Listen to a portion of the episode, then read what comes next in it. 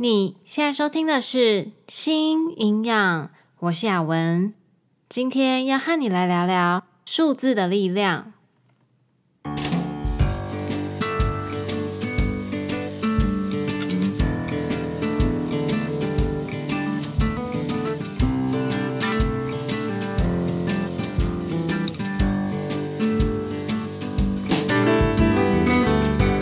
这个频道是为了要传达营养理念和讯息，而不是提供任何医疗相关的诊疗。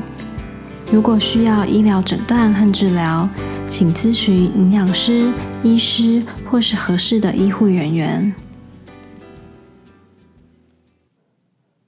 今天想要和你来谈谈数字带给我们的意义，想要和你一起来想一想。哪些数字呢？是真的对我们的健康有帮助的？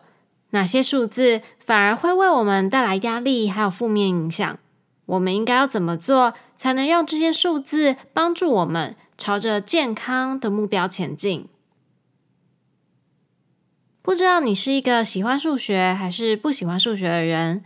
好像很多人都觉得数学很烦，想要数学就头大。我自己其实算是还蛮喜欢数学课的人。以前念书的时候啊，蛮喜欢写数学题目的。尤其是在很不想念书，可是又必须要念书的时候，我就会想要去写数学题目。当然，一定会遇到那一种要想好久好久，然后怎么算都错的那一种。当下真的会觉得很烦。可是解出来以后呢，就蛮有成就感的。小时候大家应该都会有一种疑问。平常生活中根本不会用到那种很难的数学啊，其实加减乘除有时候加跟减就很够用了。到底为什么要去学那些微积分啊、三角函数啊那些？我那时候也是这样觉得啊，但后来呢，就慢慢的发现，有些行业呢，他们其实就是必须要用到这些知识。当然，营养师呢就不是其中之一。虽然我们也是会用很多的数字，我们要去计算营养素、体重、体位、营养品的需要量这些等等的，但除非是在做学术研究，不然的话，其实呢，只要会加减乘除，真的也就差不多了。我觉得数字啊，就是一个很客观去衡量的方式。当我们在做判断或是做决定的时候，数字啊，它就可以帮助我们。日常生活其实也是这样啊，比如说你要买一双鞋子，鞋子的尺寸有一个大小的量表，那就可以比较有个概念要买怎样的尺寸。或者是如果你要买东西的时候啊，可能买一只手机，价格上的数字它就可以告诉我们谁比较贵，谁比较便宜。如果你有一个预算范围呢，就可以做一个衡量，去考虑你可以买哪只手机。当我们在做量化的时候呢，数字它就像是给了我们一个准则，然后我们就可以跟着这些准则呢去进行下一步。如果你曾经有过减重的经验，你有没有特别会去注意什么样的数字呢？我想最常见的一定是体重嘛，可能呢还会去量腰围啊、臀围啊，现在越来越多人更会去注意体脂。饮食的话呢，大概就是食物的热量。那可能为了要算热量，所以会去记录食物的重量还有分量，甚至啊会更精细的去计算糖类、脂质、蛋白质这些营养素的个别含量。以前在学校的时候啊，我们都要背食物代换表，就是每一种食物它一份是多重，每一份里面呢又有多少热量，还有营养素的含量。然后呢，你就要把所有东西都背下来。考试呢，当然不是只有要你默写出来这些背过的东西而已。他可能就直接给你一份食物，然后呢，你就要把它算出来。我其实真的很不喜欢背东西，就觉得背东西好累。那时候啊，其实就已经有很多人会开始注意到自己的饮食，开始呢流行会去算食物的热量。我那时候其实还蛮不能理解的。因为对我来说，背这些东西啊，这些数字真的好烦。但这些人呢，感觉都很有动力，很愿意去算自己吃的每一餐、每一个食物。我其实都会默默的希望这些每天都爱算热量的人，可以来帮我考试。在节食减重的过程中啊，可能还会注重进食的时间、运动的频率、时间长短，每个 set 要做几次，然后总共要做几个 set。减重的这段过程中呢，会有很多很多的数字，要跟随着这些数字规则。如果体重超过哪个范围，可能就要开始节食和运动。如果今天进食啊超过了某一个卡路里的范围，接下来呢就要从饮食和运动中去做改变。当我们有这些数字的时候，会觉得它能够帮助我们去了解还有追踪自己的减重这整个过程。数字会说话嘛？它会告诉我们现在距离我们的目标有多远。也能够指引我们如何去做调整，这其实就是数字的意义啊。当我们把事物量化以后呢，就可以给我们一个客观的准则。就像假设说，你今天是一个店家，你的目标呢是每一个月你要卖出多少件商品，或是要赚到多少钱的营业额，那数字呢就可以告诉你，你现在营运的方式呢能不能够帮你达到目标。如果没有办法，那你就可以去从营运模式中呢去做调整，然后看看下个月有没有达成目标。所以用这些数字来看看有没有达成减重的这个目标，听起来呢也是蛮合理的。但是除了我们一直一直在强调的为什么要减重，这个其实就是一个很值得去深思的问题以外呢，也希望你花一点时间想一想，刚刚说的这些数字啊。体重、体脂、腰围、热量、营养素含量、运动量这一些的数字，到底呢是对你有益还是有害？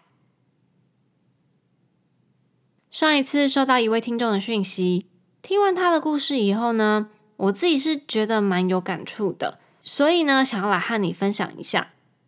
他说呢，营养师你好，我是目前十五岁的国三生，十三岁以前，完全没有任何饮食观念，也不会去计算食物的卡路里，完全没有再在意体态以及摄取的热量。十四岁之后，应该是受到同才的影响，开始想要变得更瘦。在当时，我的身高一五一公分，体重叉叉公斤，之后便开始任何疯狂的减肥方式，每天记录自己的体重，计算卡路里。当时完全没概念。只让自己一天摄取不超过差百大卡，非常在乎体重机上的数字，多了零点一公斤也会很受挫，然后就更加的节食，也因为极度节食，有时还会有暴食的行为，让肠胃非常不舒服。之后几天再靠极端的节食和运动补偿，就这样，越来越多人觉得我变瘦，那时候感觉很有成就感。但最近，我开始意识到自己的问题，月经已经长达一年多的时间不来，头发也是一把一把的在掉，肠胃也很不好，很容易胀气、便秘、胃食道逆流，有了饮食失调症和厌食的倾向。看到任何食物都会疯狂计算食物的卡路里，不碰任何的零食、饮料和淀粉类食物，吃到一点点的甜点或是饼干就会有满满的罪恶感。虽然心中一直有想要变健康的念头，但是目前还是摆脱不了体重上的数字，以及对于食物的热量还有恐惧感。目前是身高一五三公分，体重擦擦公斤。身边的家人朋友都说我太瘦了，但每次量体重的时候，只要看到数字的上升，又会有恐慌感，让我目前对于体重数字一直摆脱不了恐惧。现在吃东西也还是不能好好的享受，只能被卡路里控制住。一直在调整心态的路上，好希望自己能克服这些恐惧。我相信有减重经验的人呢，听完了这位女孩的故事，应该都会感同身受吧。一开始想要减重，所以很积极的去记录自己的体重，计算热量，去尝试各种不同的方式，让自己节食和减重。这些数字的记录本来呢，是希望可以帮助自己朝着自己的体重或体型的目标前进，期待这样的记录是可以帮助自己的。但是退一步冷静下来想一想，你问问看自己，这些体重啊、卡路里、运动的频率和次数，它们带给你的到底是帮助，还是让你常常因为数字的变动而感到很害怕、恐惧、焦虑？压力或者是烦恼呢？这些负面的感受，在你的生活上，甚至是饮食上，给了你怎么样的影响？也许让你更严格的进行饮食控制，也许让你改变了自己的运动次数和强度，也许它就开启了节食暴食的恶性循环，也开始了 weight cycling 体重的溜溜球效应。花点时间想一想，这样的结果是你希望的吗？它要帮助你离你的目标更进一步了吗？还是它其实不但没有帮助，反而让你更受伤了呢？当然有可能，你真的因为某个方式让你的体重下降了，就像这位女孩，她体重有减轻了。这里插个题外话，如果你有发现啊，我每次在性营养上，如果有分享听众的故事，如果他们告诉我体重或者是热量限制在哪个范围，我都会刻意的不把这些数字说出来，因为这些数字啊，可能会变成一个 trigger。我不想要让这些数字呢，影响到你和饮食或者是自己身体意向的关系，所以呢，我都会避开。那其实这位女孩的讯息中呢，她体重啊是有下降的，但对她来说呢，生活却完全不一样了。他没有办法再享受饮食的快乐，身体也出现了好多症状，让他感到不舒服。对他来说，健康的定义呢，也越来越模糊了。节食减重的过程更抢走了他的快乐，还有他的自由。换作是你啊，你愿意牺牲这么多的东西去换取体重机上的数字吗？那就更不用说，绝大多数的减重成功都只是短暂的，他没有办法长久的维持下去。大多数的人呢、啊，甚至是在几年内就会开始负重，甚至是比减重之前的体重还要重。这样的代价真的是你想要的吗？很多人进行减重，已经进行到让他对于体重和饮食的想法完全被扭曲了。会像这位女孩说的一样，体重多了零点一公斤都会很受挫，心情会很差、很忧郁，觉得自己努力的不够，或是觉得很害怕，害怕体重会这样一天一天的上升。因为这样的想法啊。所以，只要多吃一点点，就会担心体重会上升，会觉得很有罪恶感，觉得自己不应该。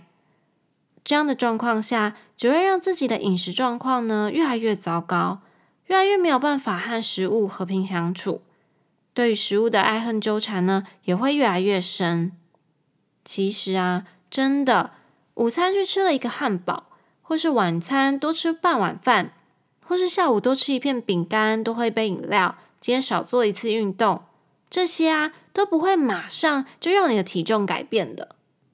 我们的体重本来每一天都会有一些浮动，这些浮动并不一定是跟你昨天吃的炸鸡有关，可能是你身体的水分，可能是你还没有上厕所排泄掉，可能是你今天的衣服多穿了一点，也有可能呢、啊，你给自己的压力太多了。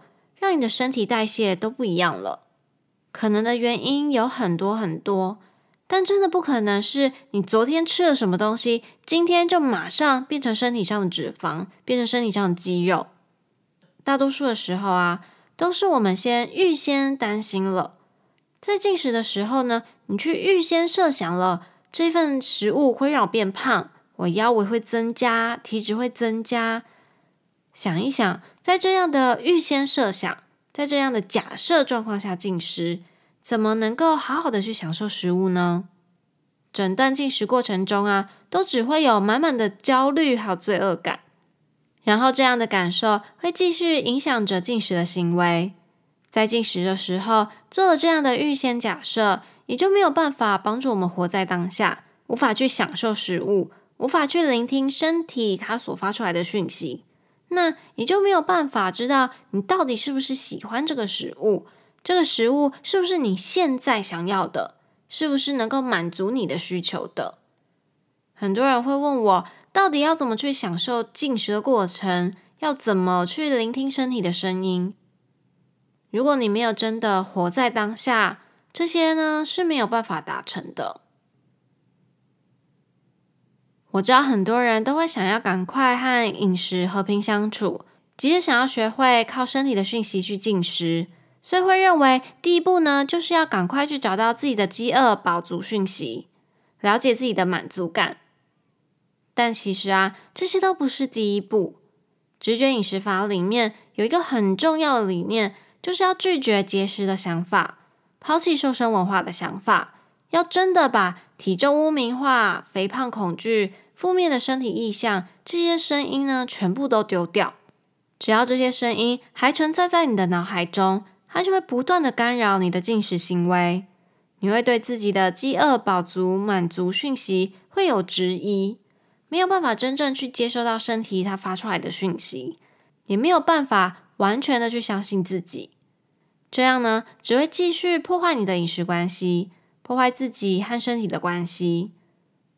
我们常常都急着想要改变，想要在短时间内就看到成效，但是要修复饮食关系呢，不是这么快速就能够看到效果的。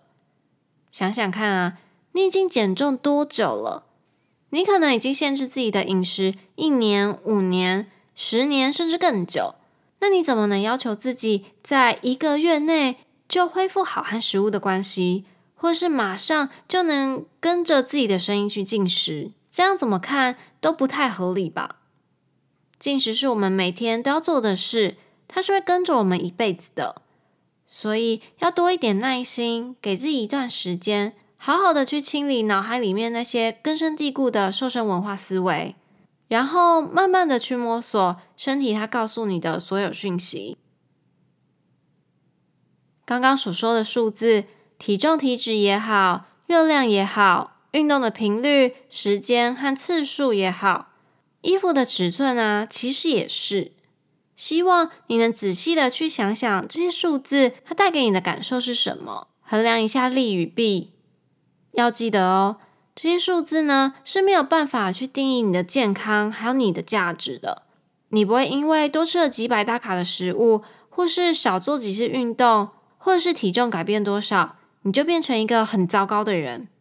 你还是值得被尊重、被疼惜，你也还是有可能活得很健康，心理和生理上都是。很多时候，我们都会去追求不可能的目标。一个月内要减掉十公斤，一天只吃五百大卡，每天都要运动一个小时，这些目标完全不合乎常理啊！如果有人真的在一个月内减了十公斤，我真的会很替他担心诶。如果不是饮食失调，身体一定也有什么很大的状况，才会在这么短时间内掉这么多体重。去追求不可能的目标，一定很难达成。然后又会反过来带给自己压力，压力不但会破坏你的饮食关系，也会让你的身体运作改变。如果你的最终目标是健康，你其实呢，是离健康越来越远了。很多人会因为有生理上的问题，像是糖尿病、高血压、血脂太高啊、甲状腺的问题，所以就会觉得我要减重。减重呢，才能让这些问题受到控制。体重太重的话，就是造成这些问题的原因。也许体重是这些生理问题的原因之一，但它不是唯一。与其只专注在体重上，定期的去量测血糖、血压、抽血做检查，定期去追踪这些最直接相关的数值，才是真正能够让你知道你的身体状况有没有受到控制。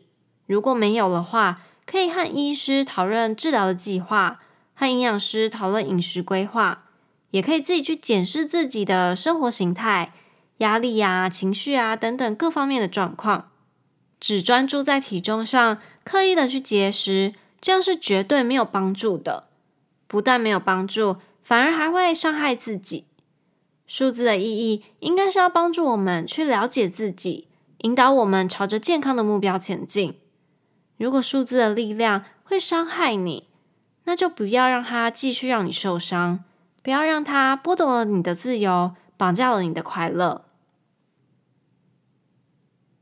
今天花了点时间和你聊聊数字的意义还有力量。数字呢，是一个很客观的讯息，能够建立一些准则让我们参考。数字应该是能够帮助我们去做评估好决定的。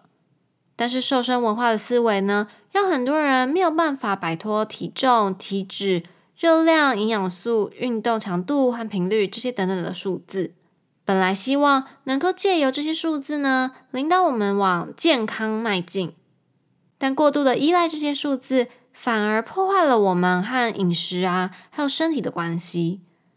光从这些数字是没有办法去定义一个人的健康，甚至是一个人的价值的。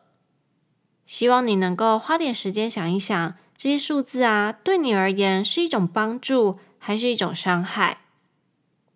听完今天的内容，想要问问你：一，你愿意不计算卡路里，但还是会继续量体重？二，你愿意丢掉体重机，但还是会想要继续记录热量摄取？三，目前还是会继续量体重和记录卡路里？四，你愿意尝试停止记录体重和热量？留言或是写信到雅文 RD at gmail dot com。跟我分享吧。好啦，今天的内容就差不多到这里。如果你有什么疑问或是想法，非常欢迎你留言或是写信给我，可以一起讨论和思考。如果你喜欢今天的内容，请帮我分享给身边的亲朋好友，让更多人可以一起加入我们。最后，谢谢你今天的收听。那我们就下次见喽，拜拜。